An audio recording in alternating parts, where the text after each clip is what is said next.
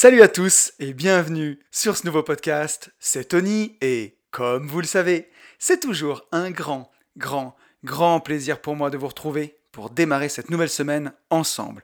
Pour tous ceux qui ne me connaîtraient pas et qui me découvriraient aujourd'hui avec ce podcast, je suis lotisseur, marchand de biens, investisseur et je vis de mon immobilier depuis 2018. J'ai écrit un livre qui s'appelle Riche de liberté, dans lequel je vous explique comment atteindre votre indépendance financière grâce à la division foncière en faisant des divisions de terrain. La promesse, c'est d'arriver à dégager chaque année 50 000 euros de marge pour pouvoir en vivre et avoir plus de temps pour ce qui vous intéresse vraiment, d'autres investissements ou quoi que ce soit. Le livre il est dispo sur notre site www.abinvest.net slash boutique ou alors vous allez sur mon Instagram at une vie de liberté. Vous cliquez sur le lien dans la bio, il y a tout. J'ai même fait des stories travaux à la une, dans mes stories à la une, où je vous montre un peu tous les travaux de lotissement et tout ça. Et ce podcast, c'est une vie de liberté. On se retrouve chaque semaine pour parler pas que d'immobilier, mais de mindset.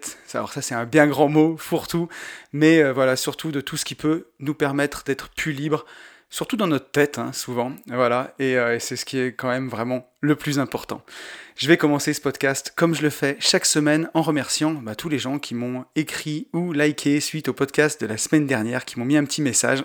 Merci à Delphine, Fabienne, Yann, David, Quentin, Xavier, Aurélie, Sylvie, Thomas, Xavier, Anthony, Romain, Jérôme, Maxime, Philippe, Marine, Antoine, Alex et Laura. Vraiment désolé pour ceux que j'ai oubliés cette semaine, mais pour ceux qui écoutent mon deuxième podcast, Les Gentlemen Investisseurs avec Yann, vous savez que j'ai eu une semaine de folie. C'était vraiment la course cette semaine. Et, euh, et, voilà. Mais, euh, mais j'ai pris le temps de vous faire ce podcast sur un sujet qui j'espère va vous plaire et euh, qui en tout cas moi m'a passionné cette semaine. pour faire un petit point, on est 424 sur YouTube. Les 500 commencent vraiment à approcher. C'est génial, j'en reviens pas. c'est vraiment top. On est 327 sur SoundCloud et vraiment 120 sur Apple Podcast à avoir mis une note 5 étoiles au podcast. Merci infiniment à vous de prendre le temps de vous abonner et de liker les podcasts. C'est vraiment ce qui m'aide à les faire connaître parce que les podcasts ne sont pas référencés ou très mal. Et donc, ben voilà, en parler autour de vous, euh, faire découvrir le podcast. Je sais que chaque semaine, j'ai des gens qui m'écrivent en me disant bah, j'ai fait j'ai partagé le podcast à un pote. Ben voilà, pour vous, c'est c'est un petit truc, mais pour moi, ça veut dire beaucoup.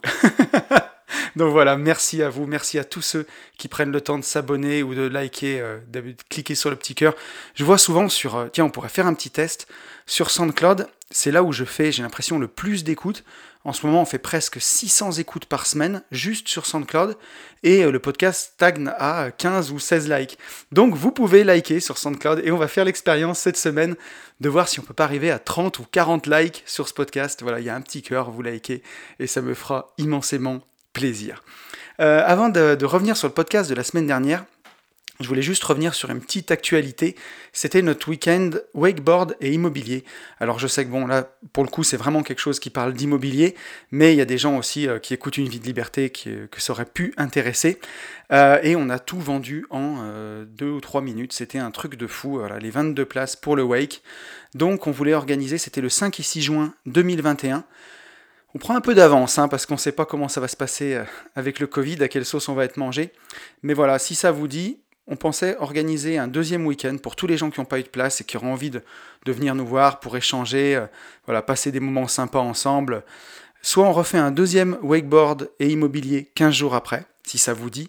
Soit moi je pensais organiser un week-end au ski, voilà, immobilier et ski et voilà, rencontre, plaisir tous ensemble. Donc si jamais ça vous dit, bah, n'hésitez pas à me, mettre un petit message et à me dire ce que vous en pensez, si vous préférez le ski ou le wakeboard. Voilà, donc on en a fini pour les petites actus. Je, on va revenir ensemble sur le podcast de la semaine dernière.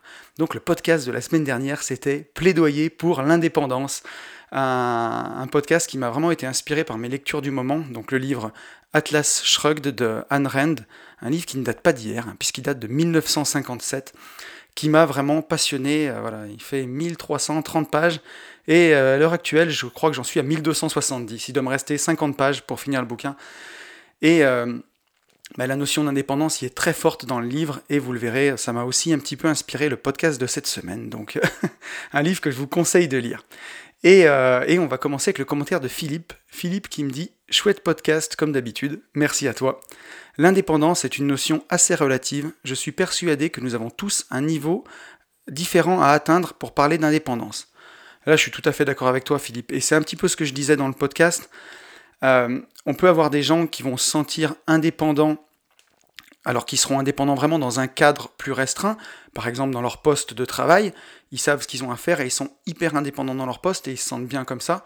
Et il y a d'autres gens qui, pour se sentir vraiment indépendants, euh, il faut qu'ils soient chefs d'entreprise. Et il y a d'autres personnes, euh, typiquement par exemple les créateurs de contenu sur Internet, vraiment les, on va dire les marketeurs du web, où pour eux être indépendant, c'est vraiment n'avoir même aucun crédit, euh, aucune propriété et pouvoir habiter dans un Airbnb un jour, dans un hôtel le lendemain, et, et voilà, n'avoir aucun, aucun fil à la patte. Donc on a tous un niveau d'indépendance relative, et ça c'est certain.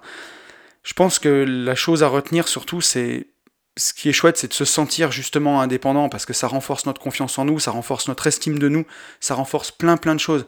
Je le disais, hein, on peut être très bien salarié, on peut prendre n'importe quoi, chauffeur de camion par exemple, chauffeur poids lourd, et euh, être hyper indépendant dans son boulot parce qu'on connaît sa, sa routine, on connaît son secteur, on sait que s'il y a un imprévu, ben, on n'a pas besoin d'appeler son patron, on sait direct gérer les choses, et c'est hyper valorisant parce qu'on on a beau être employé, voilà, c'est pas notre camion, c'est le camion du patron, mais on se sent hyper indépendant dans son poste. Et c'est un sentiment qui est hyper valorisant et qui peut être un tremplin pour faire plein d'autres trucs dans la vie, comme investir dans l'immobilier ou, euh, ou ainsi de suite. Euh, voilà, donc je pense que c'est euh, super important. Euh, d'ailleurs, tiens, Aurélien, avec qui je suis parti en mastermind, euh, en est un exemple ben, hyper parlant, parce que justement, j'ai pas fait exprès, mais lui est chauffeur routier, et il a un patrimoine immobilier incroyable. Il a le groupe Bâtir son empire immobilier sur Internet. Euh, voilà, je crois qu'il a plus de 70 lots. Moi, j'ai eu la chance de le rencontrer. Enfin, c'est ça m'a laissé tout bonnement pantois ce qu'il a réussi à faire alors qu'il est justement bah, chauffeur poids lourd. Voilà. Donc c'est euh, et il est très indépendant dans son, job, on en a parlé ensemble. Donc bah voilà, l'exemple est très très parlant. Et voilà, pour d'autres gens, bah, être indépendant, ça veut dire être à son compte, euh, ne dépendre de personne. Voilà, euh, même on pourrait même parler de l'univers des crypto-monnaies où il y a des gens qui s'investissent à fond là-dedans parce que comme c'est une monnaie décentralisée, ça leur donne encore un sentiment d'indépendance encore plus fort. Donc je suis d'accord avec toi Philippe, le niveau, on a chacun un niveau d'indépendance différent. J'ai eu un commentaire de Ellie. Ellie qui me dit du lourd comme d'hab, mais je me lance à te laisser un commentaire. Merci à toi. Pour moi, être indépendante, c'était subvenir à mes besoins. Ce que j'étais en étant salarié, en faisant un job qui avait du sens et qui me comblait, donc j'étais aligné. Puis les structures changent, et moi, comme Don Quichotte, je pars en guerre contre cette perte de sens, contre ce non-alignement entre les idées et les actes, jusqu'à l'épuisement, burn-out. Tiens donc, je rigole parce que je rigole pas, hein, mais euh, j'en ai fait deux, donc euh, je vois bien, je vois bien, Ellie. Euh, je me remets doucement, travaille à ma météo intérieure, je me responsabilise, c'est un travail de longue haleine. Les émotions, quant à elles, arrivent, il faut les accepter et les transformer en action pour ne pas tourner en rond. Là, j'avoue, c'est pas facile. Bon, je me demande chaque soir, qu'est-ce que j'ai créé aujourd'hui pour passer du stade de diseuse à celui de faiseuse? Merci pour tes podcasts inspirants. Bah, merci à toi, Ellie, déjà pour ton message. Euh, moi, je vois des mots qui me frappent dès que je lis ton message. Je vois le mot je me responsabilise, responsabilité. Euh, je vois euh, transformer, accepter. Je vois qu'est-ce que j'ai créé aujourd'hui. Et tout ça, bah, c'est des mots du changement.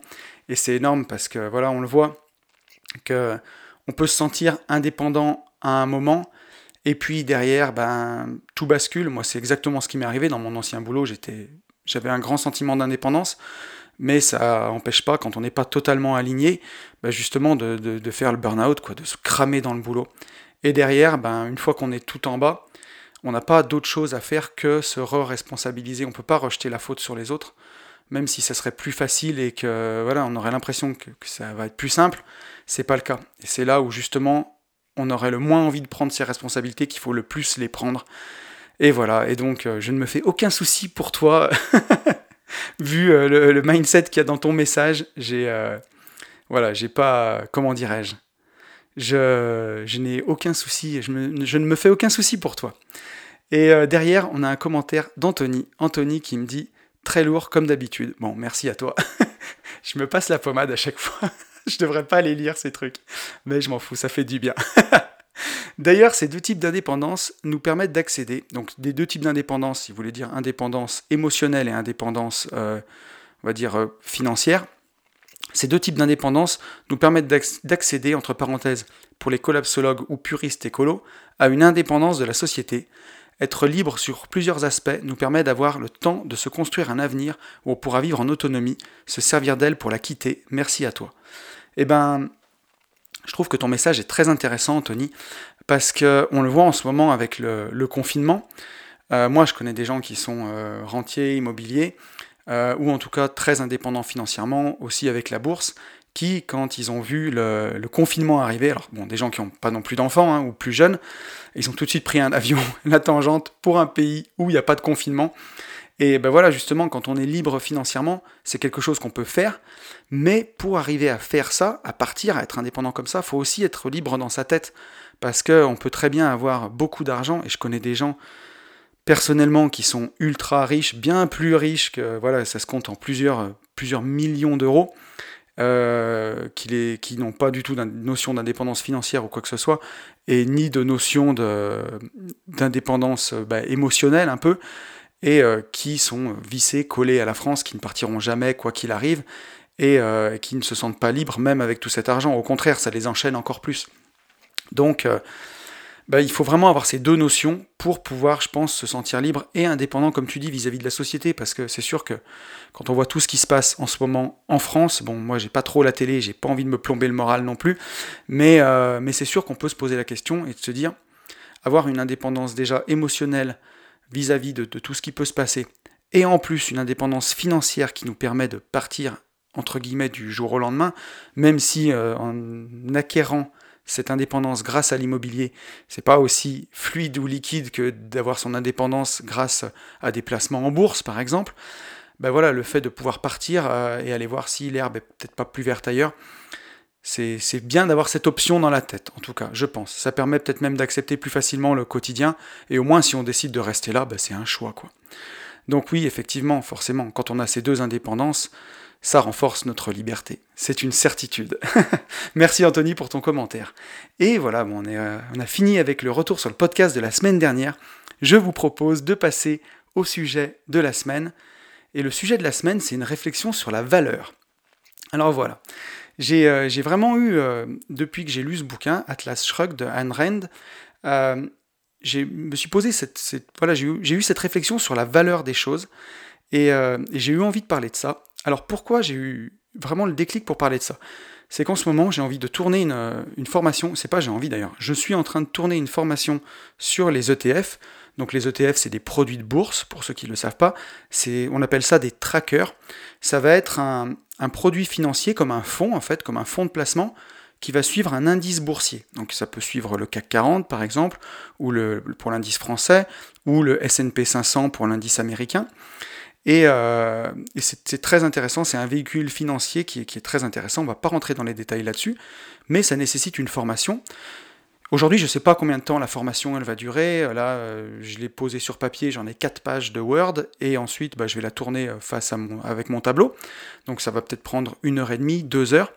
Et je me posais la question de quel prix donner à cette formation. Et donc, bah, quelle est un peu la valeur de cette formation? Qu'est-ce que ce sera la valeur? Et la question que je me suis posée, c'est comment mettre en relation la valeur de cette formation justement avec le prix. Est-ce que je vais passer, est-ce que je vais fixer ça au temps que j'ai passé à faire la formation? Si elle m'a pris par exemple une semaine à faire, je vais me dire que j'en vendrai peut-être 10, je ne sais pas. Est-ce que je fixe le prix par rapport à ça? Euh, Est-ce que je fixe le prix par rapport à la méthode? Alors c'est compliqué parce que la méthode là-dessus, elle est connue. Elle est connue, mais moi par exemple, pour vraiment synthétiser tout ça, l'appliquer pour moi, euh, j'ai déjà fait une formation là-dessus, j'ai lu plusieurs bouquins, j'ai vu peut-être des dizaines de vidéos YouTube. Et avant d'arriver à la méthode vraiment synthétisée, qui, je pense, en tout cas à mon sens, est la meilleure, ça m'a peut-être pris trois mois. Donc, est-ce que le prix de cette formation doit refléter mes trois mois de recherche, entre guillemets, ou alors est-ce qu'elle doit refléter ce qu'elle va faire gagner aux gens? Parce que quelque part, la méthode, elle est connue. Si une personne passe comme moi trois mois à penser à toutes les vidéos, il va l'avoir, la méthode. Alors est-ce que, le prix de cette, formation doit refléter le temps que ça va faire gagner? Ou alors, vu que la méthode quelque part elle est connue, est-ce que le prix de la formation elle doit refléter ma pédagogie en fait, ma manière de transmettre les choses? Euh, Est-ce que ça doit refléter ça? Donc euh, c'est toute la question que je me suis posée et ça m'a même emmené à une autre réflexion où moi j'ai déjà eu ça. euh, où par exemple j'ai eu des formations gratuites. Et j'ai fait quelques formations gratuites de grande qualité, et euh, je sais qu'il y en a que j'ai pas appliqué justement parce que j'ai pas payé quoi. Et je pense que ce qui est gratuit a moins de valeur perçue. La valeur intrinsèque est la même entre gratuit ou payant, mais la valeur perçue est différente. Parce que pour une même formation, si vous la payez à prix d'or, vous allez l'appliquer, mais si on vous la donne, elle va pourrir dans un coin. Je pensais pareil avec ça, avec mon diplôme d'ingénieur. Quand j'ai passé 5 ans d'études pour devenir ingénieur, alors même j'ai retapé une année, donc j'ai fait 6 ans. Quand j'ai fait, enfin, je sais pas que j'ai retapé une année, mais j'ai fait DUT, licence maîtrise, école d'ingénieur. Donc 2 ans, 2 ans, 2 ans. En 6 ans, pour moi, ça avait une vraie valeur. J'ai passé 6 ans de ma vie à potasser pour un diplôme. J'ai travaillé que 7 mois dans ce diplôme. Et c'est sûr que, bon, le diplôme est acquis pour la vie, mais quand j'ai pris la décision d'aller reprendre une entreprise de travaux publics et ne plus travailler en tant qu'ingénieur de production, bah quelque part, alors tout n'est pas perdu, mais j'étais ingénieur en génie physique et je me retrouve à être euh, dans les travaux publics. C'est des choses qui sont quand même complètement différentes. Je me rappelle que ça m'a quand même un peu arraché une petite larme de me dire que j'avais passé six ans à faire quelque chose qui, allait, qui m'avait servi que sept mois. Euh, si on m'avait donné le diplôme comme ça, du jour au lendemain, pour rien, bon, ben, ça m'aurait rien fait de changer de boulot. Il n'aurait pas la même valeur, en fait. Le, le, produit est le même entre la formation et le diplôme, mais la valeur est totalement différente, suivant qu'on l'a payé avec de l'argent ou payé avec du temps. Donc voilà, voilà ce qui m'a inspiré dans une première partie euh, ce, cet épisode sur la valeur des choses. Et euh, je pourrais aussi parler de mon ancienne vie en travaux publics, parce que bon, j'ai été entrepreneur de travaux publics pendant presque 12 ans. Et la valeur de. La valeur, comment dirais-je La valeur perçue du travail de travaux publics est très très faible en fait. Ça, c'est quelque chose dont je me suis rendu compte où euh, voilà, on est un petit peu considéré comme la dernière roue du carrosse parce que malheureusement c'est comme ça, mais dans le bâtiment, on passe en dernier. Il y a le maçon en premier, il y a tout le second œuvre, et vraiment les dernières choses qu'on fait, bah, c'est les VRD, les petits réseaux pour raccorder cet immeuble, et les petits espaces verts autour, mettre de la terre végétale, des petites bordures. Et en général, bah, tout le budget est passé dans le bâtiment, et avec ce qui reste, eh ben, il faut qu'on arrive à faire le travail autour du bâtiment. Tout le travail vertical, hein, monter l'immeuble, tout ça, ça a été budgété, et souvent le travail horizontal, bah, tout ce qui est autour, hein, euh, planter des petits arbres, mettre de la terre végétale, des petites bordures, tout ça c'est oublié. Et donc la valeur perçue de ce boulot est très faible. Et je me souviens qu'à l'époque, ben, on chiffrait vraiment tous nos chantiers à la valeur du travail. On disait, ben, on va passer 10 jours, une pelleteuse ça coûte 200 euh, euros par jour, un bonhomme ça coûte 300 euros par jour, ben, ça fait 500 euros par jour, 10 jours, 5000 euros. Plus après on rajoutait le prix de la fourniture, on mettait un petit coefficient, et c'était encore trop cher. Et on se rendait compte que parfois nos chantiers, ils étaient même pas vendus à la valeur du travail réel, mais vendus encore moins cher que la valeur du travail.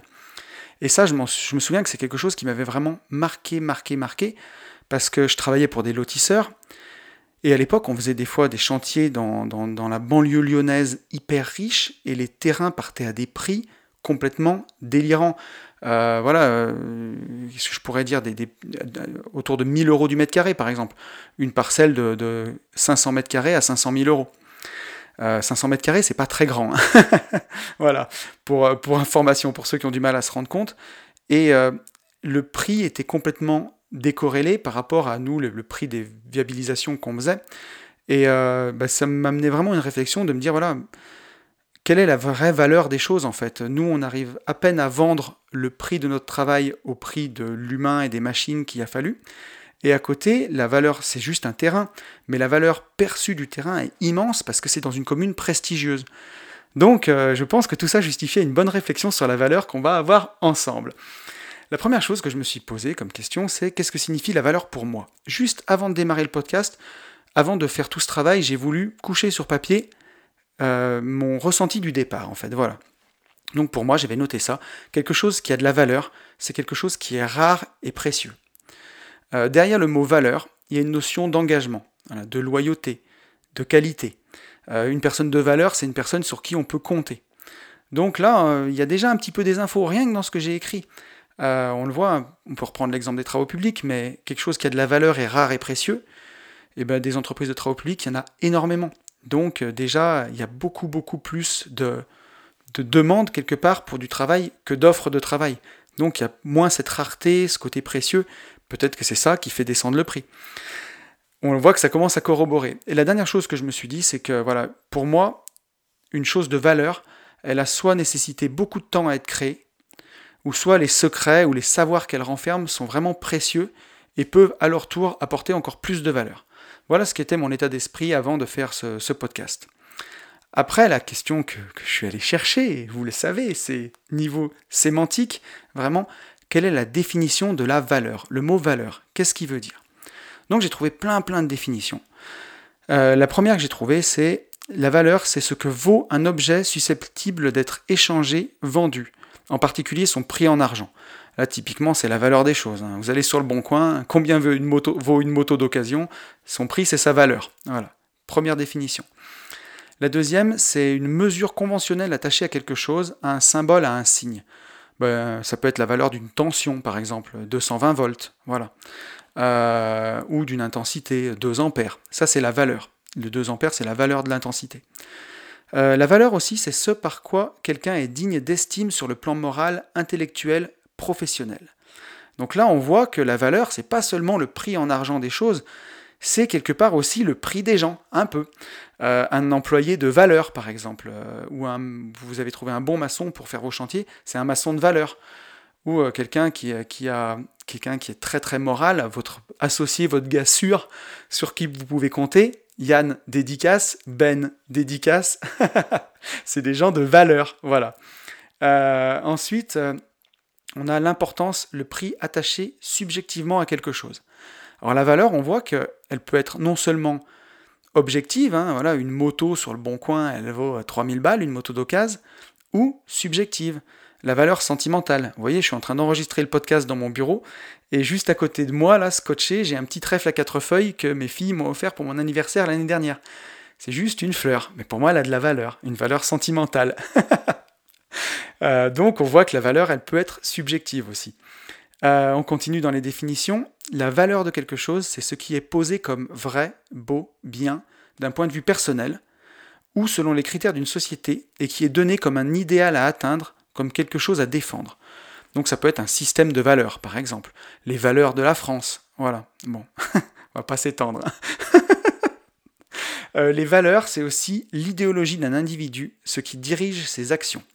Donc là, j'ai retrouvé une définition que j'ai bien aimée.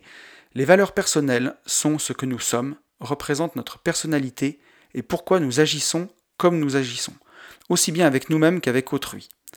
Donc on voit hein, vraiment la, valeur, tout ce que ça regroupe. Ça regroupe à la fois un côté finance, d'argent, et à la fois un côté de valeur des gens. Et on le verra à la fin de ce podcast, tout ça, c'est pas un hasard en fait, hein, que la valeur, ça parle, ça parle vraiment du prix, euh, typiquement hein, en euros un prix, mais aussi des valeurs personnelles des gens, euh, parce qu'il y a vraiment une confusion dans tout ça. on va le voir, on va le voir. Je ne vais pas spoiler la fin. Euh, et pour finir, nos valeurs personnelles sont les fondements de toute décision que nous prenons, quel que soit le domaine de notre vie. Voilà. Donc, bah, quand vous avez des valeurs personnelles hautes, elles vont vous servir dans votre travail, dans vos investissements, dans votre couple, dans l'éducation de vos enfants, dans n'importe quel domaine de votre vie il y aura cette notion de valeur, de vos valeurs personnelles. Donc euh, voilà, on a fait un petit peu le tour, on voit que ce mot valeur, il englobe énormément, énormément de choses. Alors on va rentrer dans le vif du sujet, du podcast, c'est comment est-ce qu'on peut définir la valeur d'une chose hein. On va partir de ma problématique de départ. Comment est-ce qu'on définit la valeur de quelque chose? Comment on sait combien vaut quelque chose? Alors on va commencer avec une petite citation de Molière, Jean-Baptiste Poquelin, tu risques plus de nous écouter, mon pauvre vieux. Ça fait longtemps que tu n'as plus mal aux dents, mais en tant qu'amateur de théâtre, on commence avec une citation de Molière qui disait Les choses n'ont que la valeur que nous leur attribuons. Donc voilà. Pour Molière, en tout cas, les choses, elles n'ont que la valeur qu'on décide qu'elles ont. Est-ce que c'est vrai? On va voir. Hein. Euh, depuis Aristote, donc euh, ça fait euh, quelques années, j'ai pas repris exactement, mais donc depuis plus de 2000 ans en tout cas, il y a deux valeurs. Pour Aristote, il y a la valeur en usage et la valeur en échange. Mais on verra que ces choses-là n'ont rien à voir entre elles. La valeur en usage, c'est euh, la valeur que ça va nous apporter euh, un objet au quotidien, par exemple, et la valeur en échange, c'est ce qu'il vaut. Euh, qu'est-ce que j'ai en face de moi? Mon, MacBook Pro, voilà, mon ordinateur avec lequel j'enregistre ce podcast. Aujourd'hui, en valeur en échange, bah, c'est un ordinateur que je crois que j'ai dû payer 1300 euros il y a 4 ans et qui aujourd'hui doit en valoir 400. Donc sa valeur en échange a beaucoup beaucoup baissé. Par contre, sa valeur en usage, elle est hyper précieuse. Aujourd'hui, j'aurais 400 euros sur ma table, j'en ferai rien du tout. Aujourd'hui, avec cet ordinateur qui malheureusement ne vaut plus que 400 euros, euh, je peux enregistrer ce podcast, je peux communiquer avec les gens sur Internet. Il a une valeur en échange, en usage, pardon, qui est hyper importante. Euh, mais ces deux valeurs, la valeur en usage et la valeur en échange, bah, elles n'ont pas grand-chose à voir entre elles. Et là, on a un paradoxe très connu d'Adam Smith. Alors Adam Smith, c'est un petit peu le père de l'économie moderne. C'était un penseur euh, économiste anglais. Euh, qui nous parle du paradoxe de l'eau et du diamant. Et il nous dit, Adam Smith, pour parler de cette valeur d'usage et d'échange, qu'il n'y a rien de plus utile que l'eau, mais que l'eau ne peut presque rien acheter. À peine y a-t-il moyen de rien avoir en échange. Un diamant, au contraire, n'a presque aucune valeur quant à l'usage, mais on trouvera fréquemment à l'échanger contre une très grande quantité d'autres marchandises. Donc là, on le voit, hein, euh, pour définir la, valeur d'une chose, pourquoi c'est aussi compliqué que ça? Bah, le paradoxe de l'eau et du diamant nous le dit bien, c'est que, euh, que voilà, l'eau, elle a une grande valeur en usage. Aujourd'hui, on vous prive d'eau, vous allez tenir euh, quelques jours avant de vous déshydrater, de délirer et, de passer de vie à trépas. Mais, mais par contre, voilà, vous allez avec un litre d'eau au supermarché, vous ne pourrez pas payer vos courses. Alors qu'un diamant, à part orner une bague ou peut-être sur comment dire une platine vinyle, lire un disque, euh, ou euh, rayer une vitre, euh, un diamant ne sert pas à grand chose. Et ça encore, c'est dit, c'est pas les mêmes diamants. On va parler d'un diamant même précieux. À part orner une bague, il sert à rien. Par contre, on peut acheter, là, vous pouvez payer largement plus que vos courses au supermarché avec un diamant. Donc, donc voilà, alors j'ai voulu poursuivre cette réflexion en parlant de l'or, par exemple. l'or qui n'est qu'un métal jaune, hein, ou même le bitcoin, qu'on appelle souvent l'or numérique, et on va voir pourquoi l'or physique, euh, le métal jaune, et l'or numérique qu'est le Bitcoin, qui n'est que du code informatique, au fond, pourquoi est-ce que ça, ça a de la valeur? Comment on est arrivé à donner de la valeur à juste un métal jaune, ou alors à juste un code informatique Pourquoi? Euh, Qu'est-ce qui fait que, l'or ou le Bitcoin a de la valeur? Alors, on voit que l'or a conservé sa valeur au fil du temps comme refuge contre l'inflation. Donc ça, l'or a conservé sa valeur, alors que nos monnaies fiduciaires, l'euro pour nous, le dollar, ne font que perdre de la valeur. Alors ça, c'est incroyable. Aujourd'hui, on a remarqué, euh, il y a des, gens qui ont fait des études là-dessus, que la soulte d'un militaire romain en or, elle aurait été exactement du même montant au gramme près que le salaire d'un militaire euh, romain, enfin un militaire euh, italien actuel on voit que le, je, vais dire n'importe quoi, mais euh, je crois qu'un gramme d'or vaut 50 euros. Donc peut-être qu'à l'époque, il, y aurait eu peut-être 36 grammes d'or pour un militaire, 1800 euros, on va dire, à l'époque, 36 grammes d'or. Et aujourd'hui, la soulte d'un militaire serait toujours de 36 grammes d'or. Ça, c'est assez incroyable. On voit que l'or a vraiment conservé sa valeur au fil du temps. Alors que si on, réfléchissait ben, en euros constants, ça aurait été minable la valeur euh, de, l'époque. Et euh, ça aurait été énorme pardon. Et aujourd'hui euh, il faut bien plus d'euros aujourd'hui qu'il en fallait à l'époque. C'est ce que je veux dire. La monnaie s'est dévaluée mais l'or a gardé sa valeur. Alors qu'est-ce, quelles sont les qualités essentielles de l'or? Ou du bitcoin hein, pour, pour parler encore plus actuel alors déjà il y a une chose c'est que c'est durable dans le temps pour l'or, en tout cas, euh, on retrouve encore des coupes, des objets en or. L'or ne s'altère pas, il s'oxyde pas, ou très peu en tout cas. Euh, c'est quelque chose qui est hyper, hyper durable. Euh, on, mine de l'or justement parce que, bah, parce que c'est dans le sol, c'est là, ça ne s'altère pas, c'est quelque chose qui est vraiment durable dans le temps. Ça périme pas. C'est pour ça que les cacahuètes n'ont pas de valeur, par exemple, ou, ou les bananes parce que ça, se périme. L'or, lui, ne se périme pas, il s'altère pas avec le temps. Ça, c'est vraiment une qualité essentielle. La deuxième chose qui lui donne sa valeur, c'est que c'est très difficile à contrefaire. C'est très difficile de contrefaire de l'or, euh, et c'est facile de voir s'il suffit d'en frotter à peine une petite partie, le mettre avec quelques réactifs, on voit tout de suite si c'est contrefait ou pas. C'est très facile de voir si de l'or est contrefait. Et justement, bah, c'est très difficile de contrefaire de l'or et comme il est difficile de contrefaire du Bitcoin par exemple. Euh, une autre propriété, c'est que c'est très difficile à trouver et à extraire. Voilà, si vous prenez euh, votre pioche, que vous allez dans votre jardin, vous ne trouverez pas d'or. Pour trouver de l'or, ça prend du temps, ça prend des moyens, c'est très difficile. Ça ne se trouve pas à tous les coins de rue, ça ne se trouve pas dans toutes les régions. Euh, c'est très difficile à trouver et à extraire. C'est ça qui lui donne de la valeur. Et la dernière chose aussi, c'est qu'il y en a une quantité faible. Voilà, le stock d'or sur la planète, il est fini. Euh, on ne sait pas transformer le plomb en or, ou alors peut-être qu'on sait, mais Nicolas Flamel et les alchimistes euh, sont morts avec leur formule, en tout cas, mais on ne sait pas fabriquer de l'or. Il y en a un stock fini sur la planète. Aujourd'hui, vous ne pouvez pas fabriquer de l'or avec du plomb ou avec quoi que ce soit d'autre.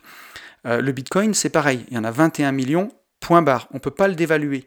C'est pour ça que ça fait de la valeur par rapport à l'euro ou le dollar, où dès qu'on a une crise, on fait tourner la planche à billets à bloc et on en produit plein ben voilà, on ne peut pas fabriquer d'or, on ne peut pas fabriquer de bitcoin. Et c'est difficile à miner. Donc c'est pour ça que on a tellement confiance dans l'or quand on dit tout le monde s'est mis d'accord pour dire que ce métal jaune valait quelque chose. C'est justement pour avoir pour stocker de la valeur et pouvoir l'échanger. Qu'est-ce que c'est une valeur en échange? Aujourd'hui, à l'époque, pour stocker de la valeur, il n'y avait pas il n'y avait pas tant de choses que ça. Euh, il n'y avait que l'or. Il n'y avait que l'or parce qu'on savait qu'on pouvait le mettre dans un coffre et que 30 ans après on pourrait le ressortir, il n'aurait pas bougé. Il n'aurait pas perdu de poids, il ne serait pas oxydé, il ne serait pas tout rouillé, tout pourri. Donc c'est pour ça que l'or a de la valeur. tout le monde s'est mis d'accord en fait pour dire que c'était un, stockage de valeur et que le Bitcoin aujourd'hui est lui aussi un stockage de valeur. Donc euh, c'est aussi pour ça que, bah, les cacahuètes sont pas précieuses, que les coquillages ne sont pas précieux parce que voilà, il suffit d'aller sur la plage et de ramasser des coquillages et ça y est, vous serez riche quoi. C'est pas aussi simple que ça. Euh, donc voilà, et c'est pour ça donc je disais que de moins en moins de gens ont confiance dans l'euro ou le dollar. Donc voilà ce qui fait aussi la valeur d'une chose, c'est toutes ces choses-là. Durable dans le temps, difficile à contrefaire, difficile à trouver à extraire, quantité faible pour préserver sa valeur. C'est, pour en revenir un petit peu à ma formation, c'est ce qui pourrait faire sa valeur. Est-ce que c'est durable dans le temps? Est-ce que la méthode que j'enseigne, c'est du one-shot Ou est-ce qu'on peut s'en servir dans 10 ans, ce sera toujours d'actualité. Difficile à contrefaire. Est-ce que c'est un savoir que, Tata Suzanne, elle sait et qu'on peut lui demander? Ou est-ce que les gens qui savent ça, qui ont passé autant de temps à l'analyser, est-ce qu'il y en a beaucoup? Est-ce que c'est facile d'accès? Euh, Est-ce que c'est difficile à trouver? Bah, Est-ce que sur YouTube, on la trouve en deux minutes? Ou il faut quand même chercher un expert, quelqu'un qui connaît bien. Voilà. Euh, donc, euh, on voit un petit peu ce qui fait la valeur d'une chose. Ça commence à se deviner. Euh, ensuite, dans toutes mes analyses, ça m'a conduit aussi vers Marx. Marx, euh, qui s'est vraiment posé beaucoup euh, cette question dans son livre Le Capital, alors que je n'ai pas lu, je crois que Le Capital fait 2300 pages.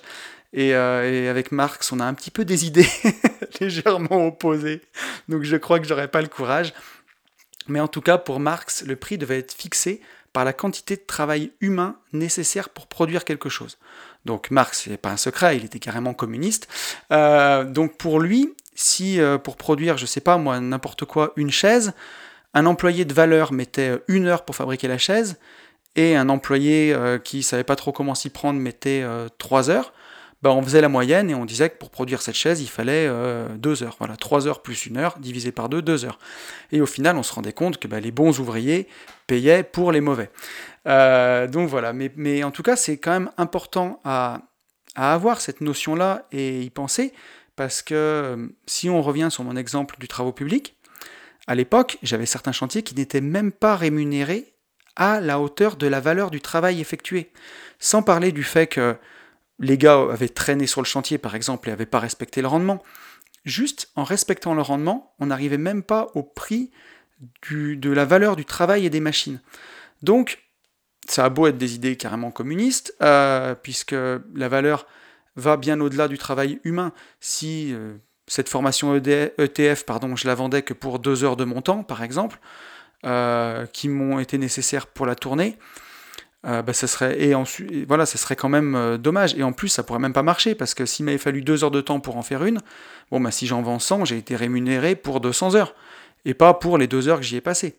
Donc euh, euh, c'est très très compliqué de définir les choses comme ça, euh, mais c'est quand même à avoir en tête qu'on le voit, il y a la valeur d'usage, il y a la valeur d'échange, puis il y a aussi la valeur du capital humain qui a été nécessaire pour produire ça. Alors, on, va un petit peu avancer, mais on que, pour nous, c'est un petit peu contraire au travail du capital, cette vision-là, puisque nous, on est toujours sur notre, théorie de la boule de neige. Hein. En travaillant, ben, on va produire de la valeur, de la richesse, on va investir cette richesse pour faire grossir notre boule de neige, et notre but, c'est de faire travailler notre capital, que ce soit ben, des appartements qu'on va acheter ou que ce soit des actions en bourse, on va faire travailler tout ça pour essayer ben, que le capital travaille aussi pour nous et avec nous. Donc nous, investisseurs, on accorde de la valeur à ça, à avoir fait travailler notre tête, pas juste nos mains, pas juste notre, notre force de travail en fait. Puisque pour Marx, le, travail humain nécessaire pour produire, c'est vraiment le travail euh, voilà, euh, ben, manuel. Et aujourd'hui, ça, c'est encore plus difficile à définir puisque pour tous les travaux manuels et répétitifs, on a remplacé ça carrément par des robots, beaucoup, beaucoup, de plus en plus. Donc c'est très compliqué. Et nous, investisseurs, ben, on accorde beaucoup d'importance au travail cérébral de notre tête, de tout ce qu'on va pouvoir créer en fait. Et euh, donc c'est là où les idées s'opposent, vraiment. Euh, pour en finir avec, euh, avec définir la valeur d'une chose, on va revenir sur Adam Smith, donc, qui, nous a parlé du paradoxe de l'eau et du diamant. Pour Adam Smith, le prix il est fixé par l'offre et la demande qui gravitent autour du prix naturel qui est le prix de production. C'est là où euh, ça rejoint un petit peu Marx, on a le prix de production pour une chose, et ensuite l'offre et la demande vont faire graviter ce prix, vont faire graviter le prix autour du prix naturel. Si on reprend mes chantiers de travaux publics, par exemple, si moi, à la valeur travail humain plus machine, j'ai fixé le prix du chantier à 100 000 euros, bah, si euh, s'il n'y avait pas beaucoup d'entreprises de travaux publics pour faire ça, bah, je pourrais peut-être le vendre 120 000 mon chantier. Parce que justement, bah, il y a beaucoup plus de demandes pour des chantiers que d'offres de travail, donc que d'offres d'entreprises qui offrent leur travail. Donc du coup, euh, on pourrait vendre plus cher. Maintenant, s'il y avait euh, très très peu de chantiers et beaucoup d'entreprises, eh ben, le prix naturel qui serait à 100, 000 euros, mais il faudrait peut-être aller le vendre 80 000 si on veut travailler. Sinon, ben, on ne prend pas de chantier et l'entreprise, elle meurt. Donc, euh, donc on le voit que, mine de rien, malgré tout, le prix, au final, a tendance à finir au prix naturel.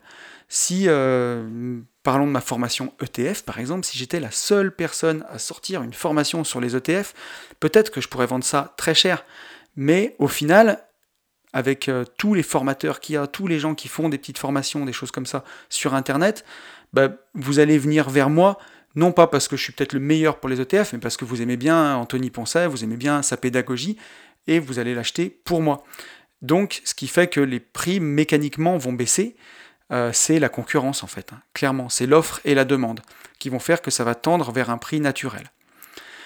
Donc voilà, on a vu un petit peu tout ce qui permettait de définir la valeur d'une chose, que ce soit la valeur en, usage, la valeur en échange ou le prix naturel qui correspond au prix de production des choses. Alors après, il y a une autre chose qui m'a frappé, c'est que les choses peuvent avoir une valeur perçue ou une valeur réelle. Ça, c'est typiquement mon petit trèfle à quatre feuilles, hein, qui quelque part n'est qu'une petite, un petit bout de plante qu'on a, un petit bout d'herbe qu'on a récupéré dehors, qui ne vaut bah, strictement rien. Et donc ça, c'est sa valeur réelle. Et la valeur perçue, pour moi, bah, c'est beaucoup plus parce qu'il y a une valeur sentimentale. Et pour ça, bah, je vous propose une citation d'Auguste Renoir, illustre peintre, euh, qui, euh, qui un jour a dit « Ce dessin m'a pris 5 minutes, mais j'ai mis 60 ans pour y arriver ». Donc voilà, qu'est-ce que c'est la valeur de ce dessin d'Auguste Renoir? Est-ce que c'est les 5 minutes qu'il a pris euh, pour le dessiner sur un coin de table? Ou est-ce que c'est les 60 années d'expérience qu'il a mis pour atteindre ce niveau de maîtrise dans son geste et dans, sa perception des choses? Donc voilà, il y a une valeur réelle du dessin et une valeur perçue. Bah, la valeur perçue, ça pourrait être dire c'est 5 minutes, quoi. 5 minutes pour dessiner. En valeur perçue, c'est rien. C'est rien du tout. Et pourtant, peut-être que son, petit croquis valait 500 euh, 000 euros, j'en sais rien. Et ça, c'est pourtant la valeur réelle de ça, parce que c'est quelqu'un qui voilà, illustre et, euh, bah, il y, a tout là-dedans. Hein. Durable dans le temps, oui, si le petit tableau, on le met sous verre, il sera durable dans le temps. Difficile à contrefaire, oui, je pense qu'un Renoir, c'est difficile à contrefaire. Difficile à trouver, quantité faible, il y a tout. Hein. Euh, Auguste Renoir, il est mort, il fera plus jamais de tableau. Donc là, il y a tout. Il y a tout ce qui fait que la valeur réelle de la chose est énorme, mais que la valeur perçue, elle peut être faible quand on voit que ça a pris que 5 minutes. On peut euh, parler de Riche de liberté, le livre que, j'ai écrit sur la division foncière. Quand vous achetez mon livre, euh, alors il est vendu 19,97€ euh, en clin d'œil au prix des formations. Voilà, ça nous avait fait marrer à l'époque. Et quand vous achetez ce livre, 20 balles, est-ce que vous achetez un livre relié de 130 pages qui vaut quelques euros à produire plus quelques euros à poster en timbre ou est-ce que vous achetez 12 années d'expérience dans ce domaine-là? Euh, Et pourtant, on le voit, dans un livre, il y a justement une valeur, la valeur réelle de ce livre ben, et une valeur perçue qui, qui est différente. Aujourd'hui, c'est compliqué de, livre, de vendre un livre plus de 20, 30 euros. Pourtant, la valeur réelle de ce qu'il y a dans le bouquin, c'est quasiment une formation qui pourrait être vendue 300 ou 400 euros. En tout cas, c'est ce que je pense. Mais, euh, mais voilà, il y, a, une réalité de marché qui fait que on ne peut pas vendre un livre plus cher que un montant de 20 ou 30 euros. Donc voilà, c'est toutes ces choses-là qui, nous font poser la question de la valeur des choses. Euh, la valeur perçue, c'est la valeur que revêt un bien ou un service dans l'esprit d'un consommateur. Ça, c'est un peu les définitions que j'ai trouvé très intéressantes. Euh, donc la valeur perçue correspond au prix maximal que le consommateur est prêt à payer pour obtenir le produit. Voilà. Euh, elle résulte de la confrontation entre les avantages attendus et les coûts ou sacrifices consentis pour l'acquisition du bien. Donc voilà, hein, la valeur qu'on va être prêt à payer pour quelque chose, bah on va peser le pour et le contre. Quoi. Le, sacrifice consenti, bah c'est un sacrifice d'argent, voilà combien je vais devoir dépenser, et de temps aussi, combien de temps je vais devoir consacrer à cette formation, par exemple, pour une formation, pour qu'elle fonctionne. Et de l'autre côté, on aura les avantages attendus, bah, je serai super bon euh, sur la bourse, je vais pouvoir euh, faire fructifier mon patrimoine dans les années à venir x2, x3. Donc, euh, donc ben, on pèse le pour et le contre et on définit le prix qu'on est prêt à payer pour la chose. Donc voilà, c'est comme ça qu'on va avoir la différence entre la valeur perçue et la valeur réelle. Plus le produit aura une valeur perçue élevée, plus on pourra le vendre cher. Peut-être que la valeur réelle de la formation, c'est deux heures de travail, et alors bon, c'est bien plus que ça, il y a des années d'expérience, mais ce que je veux dire, c'est que... Mais par contre, plus la valeur perçue, elle sera élevée, plus on pourra le vendre cher. Et toucher à un prix, c'est justement toucher à cette valeur perçue. Alors qu'est-ce que c'est qui fait augmenter la valeur perçue de quelque chose? Euh, On l'a vu tout à l'heure, ce qui fait augmenter la valeur d'une chose, bah, c'est durable dans le temps, difficile à contrefaire, difficile à trouver, quantité faible pour préserver la valeur. Bah, les choses qui font augmenter la valeur perçue, c'est la qualité est-ce que ça paraît de qualité ce que vous allez faire? Est-ce qu'il y en a pour son argent quoi? Que ce soit un vêtement, que ce soit un bijou, que ce soit une formation, que ce soit euh, un ordinateur, la qualité, c'est ce qui va être important, c'est ce qui va faire augmenter la valeur perçue, la notoriété. Pourquoi on est prêt à payer des iPhones bien bien plus chers que le coût de production? Euh, Je ne sais pas, mais ils doivent marger à 3 ou 4 sur un iPhone à mon avis. Peut-être que je me trompe, mais ça doit être bien de cet ordre-là. Euh, ben, la notoriété, justement. On, sait que c'est de qualité déjà, on sait que la notoriété, Apple a une grosse notoriété, l'image de marque. Voilà, l'image de marque de la société est, vachement importante. Il y aura aussi la satisfaction. Est-ce qu'il y a un bénéfice rapide, par exemple? Ça, ça peut, dans la valeur perçue, ça peut augmenter. C'est pour ça que les programmes euh, Vos abdos en 7 minutes fonctionnent à fond, parce y a, l'impression qu'il y a un bénéfice rapide. Ça fait augmenter la valeur perçue des choses. Donc voilà, et la satisfaction, bah, est-ce qu'avec mon ordinateur, je vais pouvoir aller beaucoup plus vite quand je vais travailler. Ça, ça fait augmenter les choses. Donc ce qui fait augmenter la valeur perçue, c'est la qualité, la notoriété, l'image de marque et la satisfaction. Donc là, euh, dans ma réflexion de cette semaine sur la valeur, on voit qu'on commence quand même un peu à avancer, qu'on a déjà beaucoup plus d'éléments pour définir, entre guillemets, la, la vraie valeur des choses. Et la dernière question que je me suis posée, c'est pourquoi est-ce que c'est dangereux de retirer la valeur aux choses? Et là, vous allez voir que on va peut-être rentrer dans des choses un peu plus philosophiques, mais tellement pour moi importantes. Euh, aujourd'hui, on est quand même dans un monde de gratuité. On voit que Facebook c'est gratuit, Google c'est gratuit. Quand vous sortez du métro, alors je ne prends pas tous les jours le métro, hein, mais on vous distribue le 20 minutes qui est gratuit. Et euh, on veut justement bah, de beaucoup, beaucoup, de plus en plus de choses gratuites. Et c'est pas parce que les choses sont gratuites qu'elles n'ont pas de valeur. Ça, il faut bien l'avoir en tête. Euh, c'est pas parce que le 20 minutes est gratuit qu'à l'intérieur il n'y a pas de valeur. Google est gratuit, quand vous l'utilisez c'est gratuit, et pourtant c'est une grande valeur de pouvoir faire des recherches comme ça. Si vous n'aviez pas Google et que vous deviez chercher les sites vous-même, ce serait la misère quoi. Et, mais par contre, voilà, c'est pas parce que c'est gratuit que ça n'a pas de valeur, et cette valeur-là, il faut bien que quelqu'un la paye. Et en général, bah, c'est qu'elle est payée par quelqu'un d'autre. Donc Facebook, on a vu, Google c'est gratuit, et vous savez ce qu'on dit Si c'est gratuit, c'est toi le produit. Ça, c'est super important à garder en tête. Si c'est gratuit, c'est toi le produit. Et pourquoi c'est toi le produit? Bah Parce que c'est payé par la publicité. Euh, quand vous utilisez Facebook, quand vous utilisez Google, vous rentrez vos habitudes dedans. Vous rentrez, euh, voilà, ils savent tout, tout, tout, tout ce que vous recherchez, où vous habitez, euh, votre âge, vos goûts. Et tout ça, bah, ça rentre des gigantesques bases de données qui permettent de cibler de plus en plus les gens pour de la publicité et pour que les gens euh, achètent des trucs. Donc même si vous n'avez jamais cliqué sur une pub Google et vous n'avez jamais acheté quelque chose suite à une publicité Facebook ou Google, dites-vous qu'il y a d'autres gens qui achètent et que c'est eux qui payent.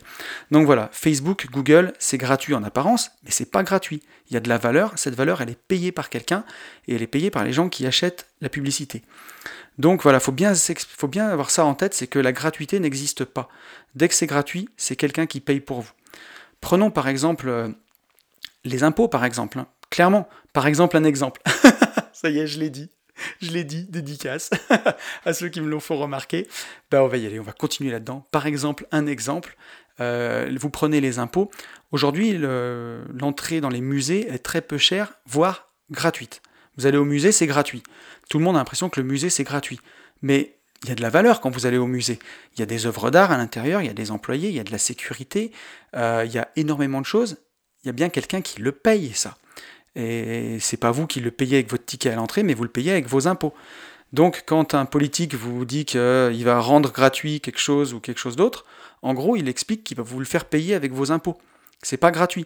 Si demain on parle beaucoup de la gratuité des transports un peu partout, ben la ville de, je sais pas, Toulouse va mettre les transports en commun gratuits. En vrai, ça veut dire la ville de Toulouse va augmenter la taxe foncière. C'est ça qu'il faut entendre, clairement. Bah oui, bah oui, il faudra bien que quelqu'un paye. La valeur n'est pas gratuite. Euh, après, il y a un truc qui est intéressant, c'est l'héritage ou le loto, par exemple. Quand vous héritez de quelque chose ou que vous gagnez au loto, ben, de l'argent qu'on n'a pas gagné, il est souvent dépensé n'importe comment. Et on le voit énormément, euh, il suffit d'aller sur YouTube, vous regardez les reportages de gagnants du loto, des gens qui n'avaient pas la valeur de l'argent et qui gagnent au loto, pour eux c'est de l'argent qui n'a pas de valeur.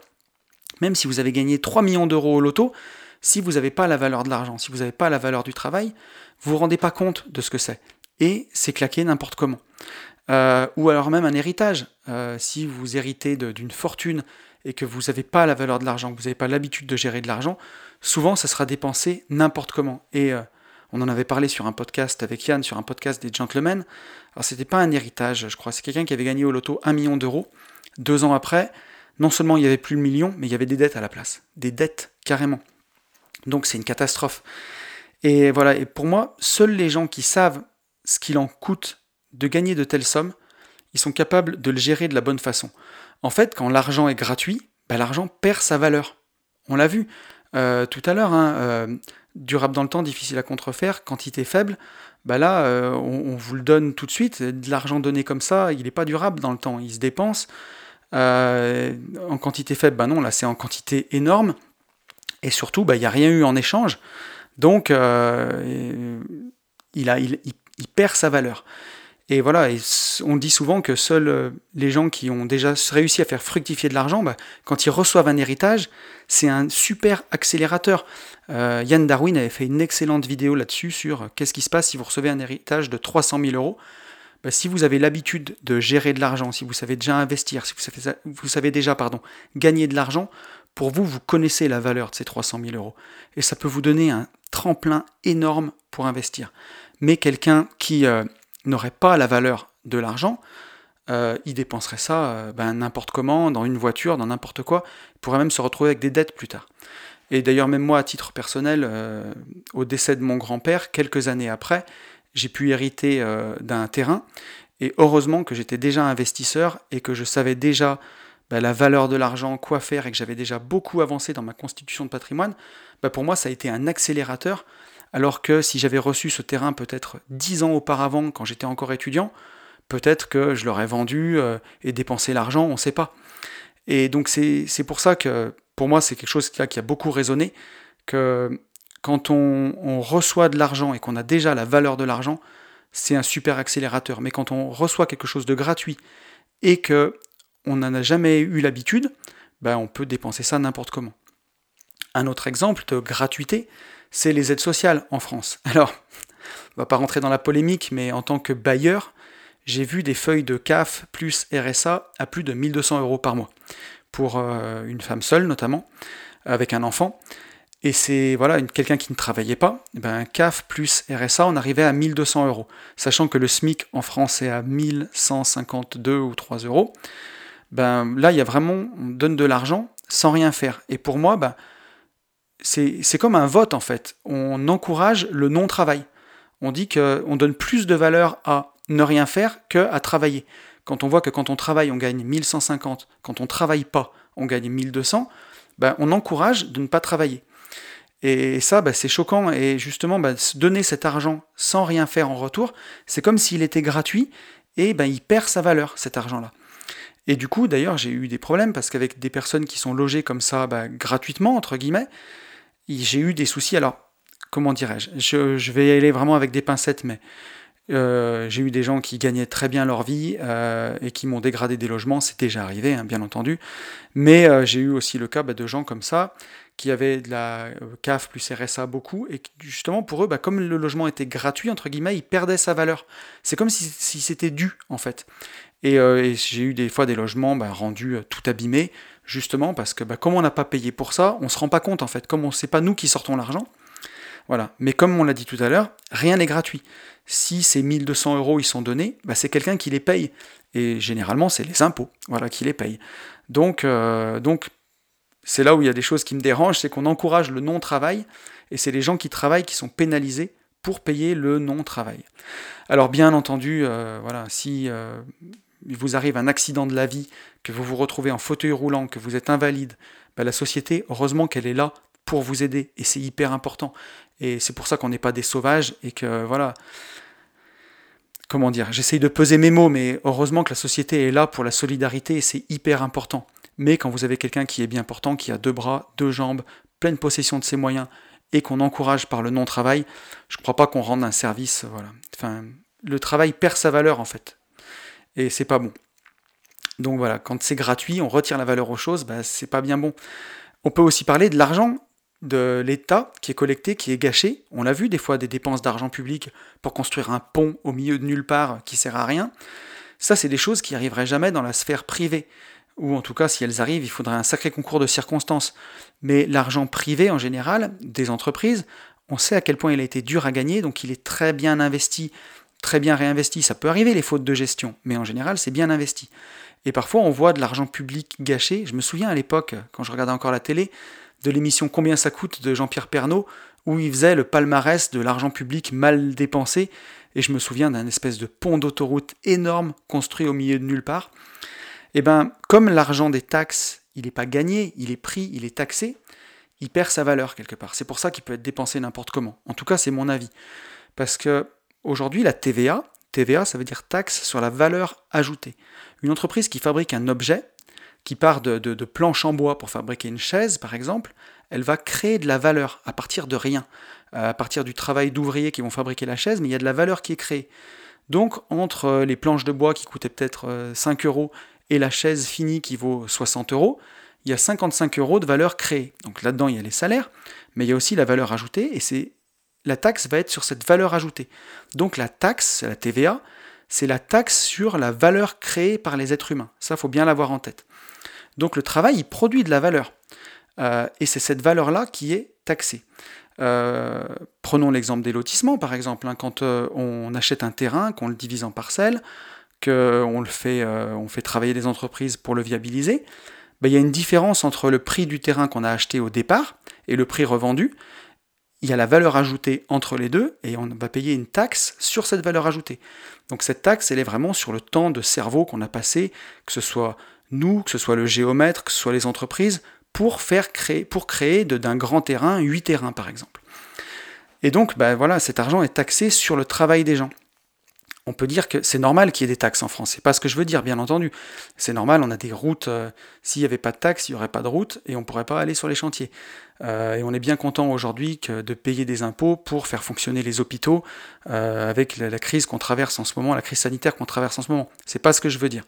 Mais comme cet argent est taxé, n'a pas été produit, gagné, bah parfois il peut avoir tendance à perdre de sa valeur et c'est pour ça qu'on a des dépenses publiques, d'argent public gâché, je pense en tout cas. Que vous ne feriez pas si c'était votre argent, par exemple. Ça m'étonnerait qu'avec l'argent que vous avez gagné, économisé, vous le preniez puis vous le jetiez par la fenêtre à la fin de l'année. Vous en avez la valeur parce que vous l'avez gagné. J'espère que j'ai réussi à transmettre un peu ce que je voulais dire et que j'ai pas été trop confus. Mais tout ça pour dire en tout cas que c'est très dangereux de retirer leur valeur aux choses, à mon avis. Euh, voilà, à force de valoriser, de recevoir de l'argent sans rien faire, bah, les choses n'ont plus de valeur. Et, on l'a vu euh, avec le début du podcast, on voit que la valeur des choses, le mot pour désigner la valeur des choses et la valeur des gens, c'est le même, la valeur. Et à force de retirer, euh, la valeur de l'argent, la valeur des choses, bah, les gens en perdent leur valeur, je pense. C'est pour ça que tout à l'heure, je peux en parler des saccages d'appartements ou, ou d'argent public mal dépensé, ou même de détournement de fonds parfois quand on a eu des hommes politiques qui ont tapé de l'argent public, c'est vraiment l'argent de la TVA, de la taxe sur la valeur ajoutée, la taxe du travail. Il est pris par des hommes politiques, euh, certains, on va pas les nommer, mais pour leur, pour leur euh, bien personnel. Donc là, il y a clairement un détournement de fonds et les gens perdent leur valeur. Si c'était des gens qui avaient des valeurs euh, de, de, je sais pas moi, quand on est politique, normalement on doit avoir la valeur de, de comment dirais-je, d'altruisme pour aider les gens, on se met au service de la communauté, ben on en perd sa valeur et on tape l'argent parce qu'on l'a pas gagné, parce qu'il était là et on l'a pris. Donc voilà, je pense que euh, trop enlever la valeur de l'argent, la valeur du travail et du sacrifice qu'il y a derrière, les gens peuvent aller jusqu'à en perdre leur valeur. Et pour nous qui sommes investisseurs, qui créons le capital en fait, hein, on crée, nous on crée, c'est nous qui créons la valeur qui va être taxée.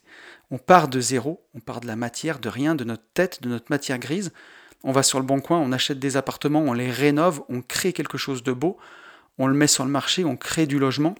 Et ensuite, cette chose qu'on a créée, eh ben, elle va nous créer des loyers. Et avec ces loyers, on va réinvestir. Et en partant de rien, on va créer un patrimoine. Et nous, on crée et on. Voilà. Et justement, on a la vraie valeur des choses. Et je pense que la conclusion de tout ça, c'est que pour qu'une chose, ait de la valeur pour nous, bah, il faut qu'on ait travaillé pour l'avoir même si justement on crée du capital et qu'à la fin ce capital va fructifier et travailler aussi pour nous et avec nous, c'est nous qui avons créé l'impulsion de départ. Donc tout, ça c'est légitime. Et euh, voilà, c'est important d'avoir la, conscience de la valeur des choses, que ce soit le temps qu'on y passe, la valeur réelle des choses ou la valeur perçue, que ce soit la valeur d'usage ou la valeur d'échange, bah, d'avoir conscience de la valeur des choses, que même l'eau qu'on boit, même si elle a une valeur d'échange dérisoire, elle a une valeur d'usage très très forte. Voilà. Et donc au final, ben, je vais conclure ce podcast en disant un petit peu que quand les choses sont gratuites, qu'elles ne valent rien, euh, on enlève de la valeur aux choses, et parfois, ben, on le voit, on va enlever de la valeur aux gens. Et au final, parfois, à force de donner de la valeur comme ça gratuite, parfois on peut avoir l'impression que les gens ne, valent rien, qu'on peut avoir l'impression qu'on est juste bon à être taxé et qu'on ne vaut rien.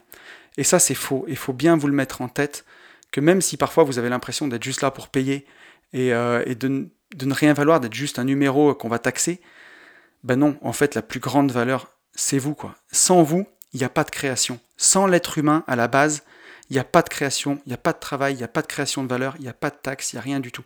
C'est pas la taxe qui est à l'origine, c'est pas la valeur qui, a, est cette taxe sur la valeur qui va être à l'origine, c'est l'humain qui est à l'origine de tout. S'il n'y a pas d'humain, il n'y a pas de création. S'il n'y a pas d'être humain, il n'y a pas de bâtiment qui est construit, il n'y a pas de loyer, il n'y a pas d'appartement, il n'y a rien du tout. Donc la plus grande valeur, c'est vous, et vous, qu'est-ce que c'est C'est votre vie en fait. Donc voilà. La conclusion de tout ça, c'est que la plus grande valeur, même si parfois on essaye de vous faire croire le contraire, la plus grande valeur, c'est vous. Prenez soin de vous. Si vous prenez soin de vous, vous pourrez tout faire, vous pourrez tout créer, vous pourrez tout construire autour de vous. Euh, voilà, donc euh, bah, prenez soin de votre santé, prenez soin de votre morale, voilà, prenez soin de votre, euh, de votre indépendance émotionnelle et de toutes ces choses-là. C'est les choses les plus précieuses pour pouvoir créer le reste. Voilà, écoutez, j'espère qu'on approche d'une heure de podcast. J'espère que toute cette réflexion autour de la valeur vous aura plu. Je vais vous souhaiter le meilleur pour cette semaine. Je vais vous souhaiter voilà, bah, d'essayer de réfléchir à la valeur des choses autour de vous. Mais surtout, je vous souhaite de ne pas oublier que la plus grande valeur, la plus grande valeur, c'est votre vie, c'est vous. Je vous souhaite le meilleur et vous le savez, je vous souhaite, par-dessus tout, de vivre libre.